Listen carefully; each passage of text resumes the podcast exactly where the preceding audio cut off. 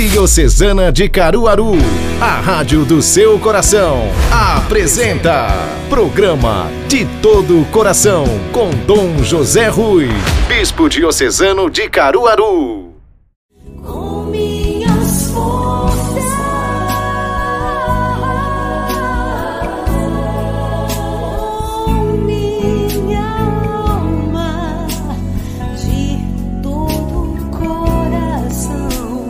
Olá, de todo o coração estamos nos encontrando mais uma vez neste programa em que refletimos a palavra de Deus, mas também passamos muitas informações e notícias da igreja.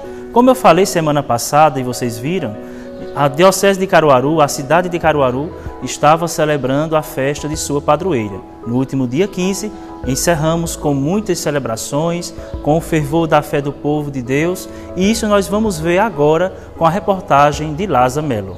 Jesus Cristo é a nossa salvação, e é de joelhos que fiéis renovam sua fé com a poderosa intercessão do doce coração de sua mãe.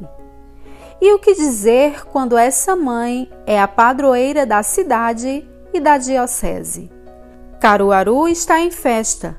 Neste 15 de setembro, celebramos com muito carinho e amor o dia de Nossa Senhora das Dores. Ela sofreu junto a seu filho. Hoje nos dá o abraço maternal e nos aponta para ele, que é o caminho, a verdade e a vida. Por isso, tudo que hoje é celebrado é ofertado como gratidão a Maria. A Catedral de Caruaru vivenciou um lindo novenário e contemplou o grande dia da Mãe das Dores. Alvorada, ofício, laudes, flores e muitas missas no decorrer do dia deixaram os filhos pertinho da mãe. Na missa solene que Dom José Rui presidiu e na qual Dom Dorival Barreto bispo auxiliar da Arquidiocese de São Salvador, pregou, todos puderam contemplar que as sete dores e a doçura do coração de Maria nos levam à cruz e, por esta, à ressurreição. Temos, portanto, a oportunidade de contemplar em Maria, no seu doce coração, o seu amor, a sua doação, o seu sacrifício, a sua entrega, as suas dores. E aí, no coração de Maria, juntos a Jesus, podemos experimentar a vida nova, podemos experimentar aos pés da cruz, junto com ela, a ressurreição e a vida nova. alegria de estar aqui hoje em Caruaru para celebrar esta solenidade de Nossa Senhora das Dores, padroeira da cidade, padroeira da catedral e também de toda a diocese. A festa requer trabalho e muita dedicação e quando se aproxima do fim, o sentimento que reina é de saudade. O meu coração hoje ele está jubilosamente alegre por ter passado esse momento da festa, muito trabalho, muita dedicação, mas também um sentimento de saudade e de dever cumprido.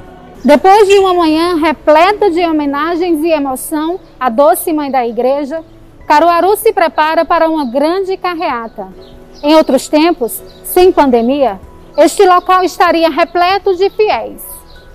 Mas como o cuidado é essencial com todos, este ano os carros farão valer todo esse amor. No Polo Caruaru, centenas de fiéis se concentraram e fizeram da capital do Agreste e do Forró a capital da Mãe de Deus.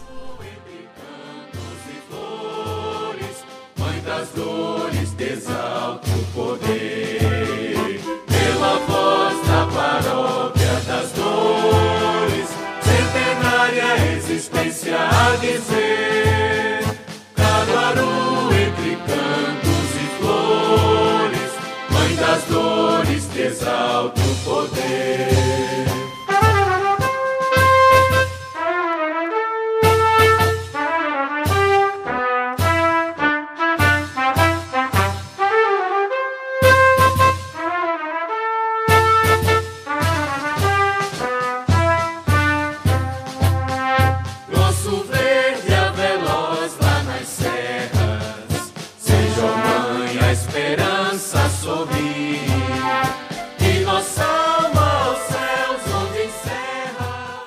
Pela reportagem, nós podemos contemplar como foi encantadora a festa de Nossa Senhora das Dores.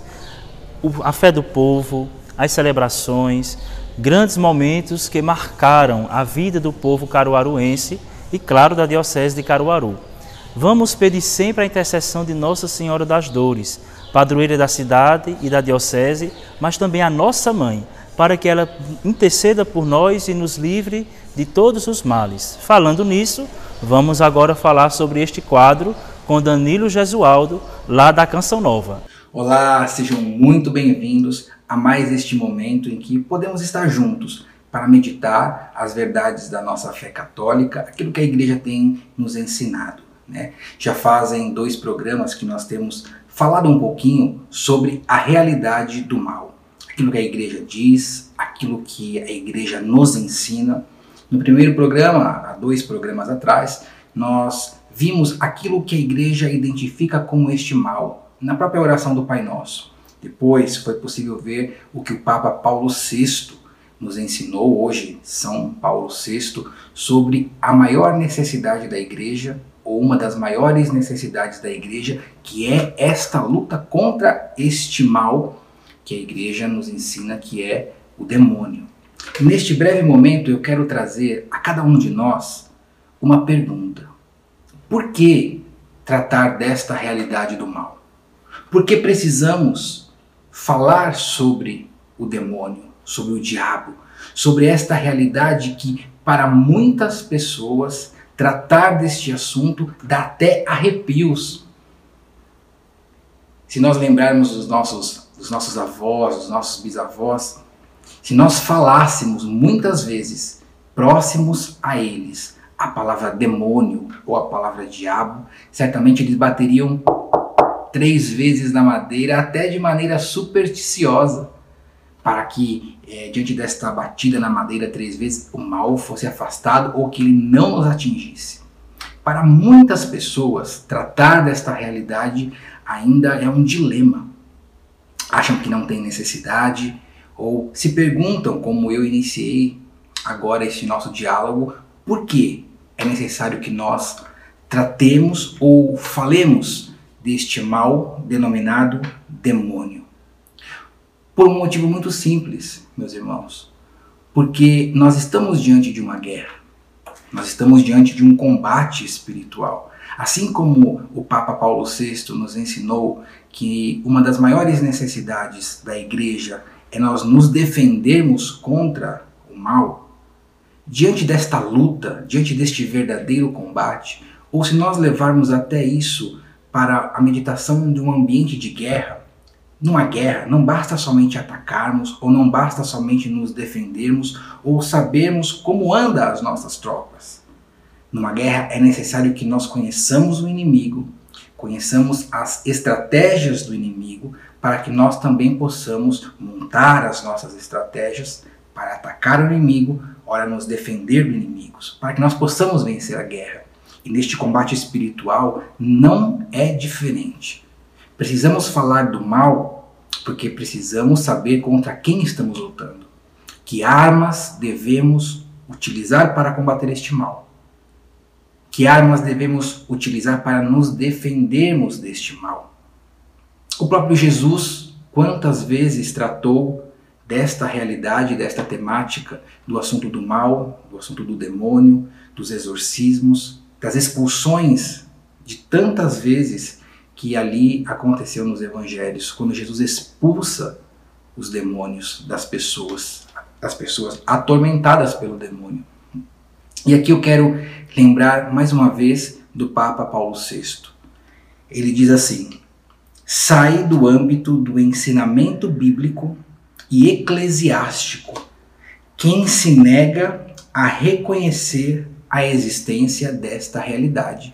Sai do âmbito do ensinamento bíblico e eclesiástico quem se nega a reconhecer a existência desta realidade. Falar sobre o mal reconhecer esta realidade, muitas vezes tenebrosa no nosso meio, faz parte do ensinamento da igreja. Não devemos temer tratar desta realidade. Não devemos também ter uma vã curiosidade sobre este assunto, mas devemos tratá-lo de, maneira séria, para que, sabendo quem é o nosso inimigo, possamos agora, diante daquilo que a igreja nos ensina, usarmos as ferramentas e as armas corretas contra este mal. É isso que nós faremos durante todos estes programas, se assim Deus nos permitir. Usarmos as armas certas para combater este mal, para nos livrar de todo este mal da nossa vida. Eu me uno a você, peço que você se une a mim, para que nós possamos, diante do ensinamento da igreja, fazermos o melhor uso dessas ferramentas. Até o próximo programa, se Deus quiser. Você deve estar se perguntando: onde o Padre Jefferson está? De fato, eu estou num lugar diferente daqueles que passamos, em um lugar muito bonito, na Igreja Matriz de Nossa Senhora da Salete, na Vila Rafael. Esta comunidade celebra a festa de sua padroeira desde o dia 10 de setembro e vai encerrar agora, dia 19. 175 anos das aparições de Nossa Senhora da Salete. E esta igreja comemora o seu ano jubilar de 75 anos. A igreja celebra o 25º domingo do tempo comum. E vamos agora meditar o evangelho com Dom José Rui, bispo diocesano de Caruaru. Queridos irmãos, caríssimas irmãs, eu quero saudar a todos e lhes desejar a paz e o bem. Nós estamos chegando ao 25º domingo do tempo comum, ao capítulo 9 do Evangelho de São Marcos, quando, a partir do versículo 30, ele nos fala explicitamente a respeito do segundo anúncio da paixão, isto é, eles estavam atravessando a Galileia, Jesus e seus discípulos, e ele os ensinava. Vejam a necessidade da formação do discípulo, da catequese, do aprendizado. Nenhum de nós nos, podemos nos considerar já totalmente prontos e sábios, sobretudo em relação à palavra de Deus. O Cristo tem sempre algo a nos ensinar, assim como fez aquela parada para ensinar aos discípulos. E qual o conteúdo fundamental do anúncio de Cristo? É o querigma, o anúncio no qual Jesus diz a eles, como também nos diz no versículo 31, que o Filho do Homem será entregue nas mãos dos homens e eles o matarão, mas depois de três dias ele ressuscitará. Esse é o conteúdo fundamental da nossa fé, é o querigma. Notem, a partir do primeiro relato da paixão, que sempre que Jesus anuncia o seu sofrimento e a sua morte, ele anuncia também a sua ressurreição. Não existe a morte de Cristo sem a sua glorificação na cruz, como também não existe a morte de Cristo sem a sua ressurreição. Um problema entre nós cristãos é que nós queremos a glória da ressurreição sem a cruz. E isso, infelizmente, não acontece. Inclusive, já lhes falei também sobre a substituição em muitas igrejas do Cristo crucificado e da cruz pela imagem do ressuscitado. Repito, não façam isso. Enquanto Jesus explicava aos seus discípulos esse conteúdo fundamental da fé, do Cristo morto e ressuscitado, os discípulos, a partir do versículo 33, discutiam pelo caminho. A nossa vida é uma caminhada. E no caminho, nas estradas da vida, nós temos a possibilidade de discutir muitas coisas. Mas afinal, o que é que nós discutimos enquanto caminhamos nas estradas da vida? Os discípulos estavam discutindo quem dentre eles era o maior. Se calaram os discípulos quando Jesus lhes perguntou o que discutias pelo caminho. Eles estavam discutindo exatamente isso: quem deles seria o maior? É quando então Jesus chama os doze e lhes diz: se alguém quer ser o primeiro, seja o último. Na sociedade moderna do corre-corre, de chegar em primeiro lugar na concorrência. Quem chega por último é o atrasado. Mas na lógica do reino de Deus, essa lógica é inversa. Os últimos serão os primeiros. E quem são os primeiros aqui neste mundo e neste tempo? São aqueles que servem. A palavra utilizada aí no Evangelho de Marcos é diácono, isto é, aquele que vai servir servir desinteressadamente, servir por amor, servir pela alegria de servir, servir por servir, pelo prazer de estar oferecendo algo a Jesus, não aos outros.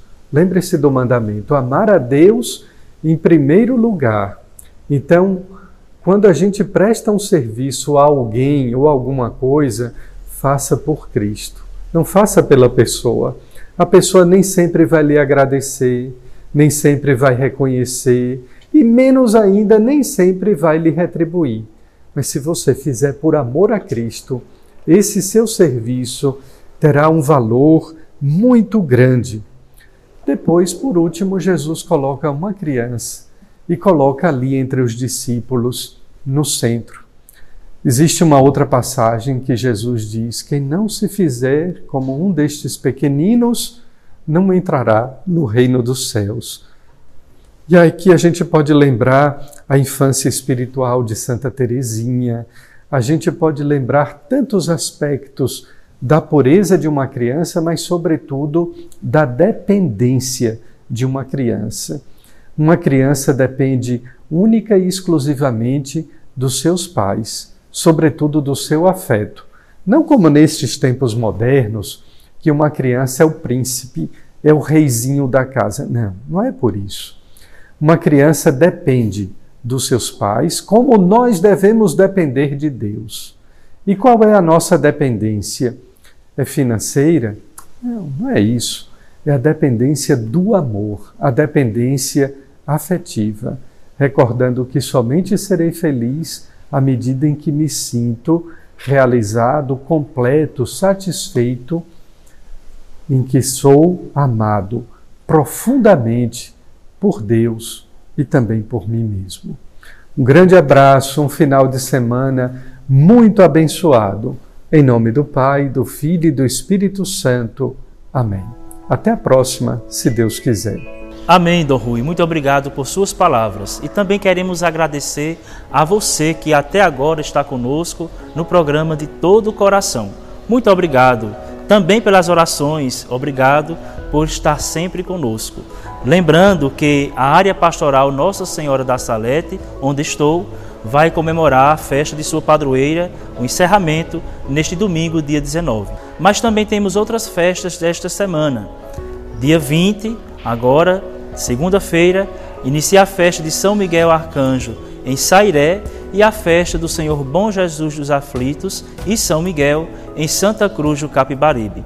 Você poderá acompanhar tudo pelas redes sociais. Muito obrigado por estar conosco e nos encontramos próxima semana com a graça de Deus de todo coração. Rádio Diocesana de Caruaru. Comunicando a vida, o amor e a esperança de todo coração a rádio da Diocese de Caruaru.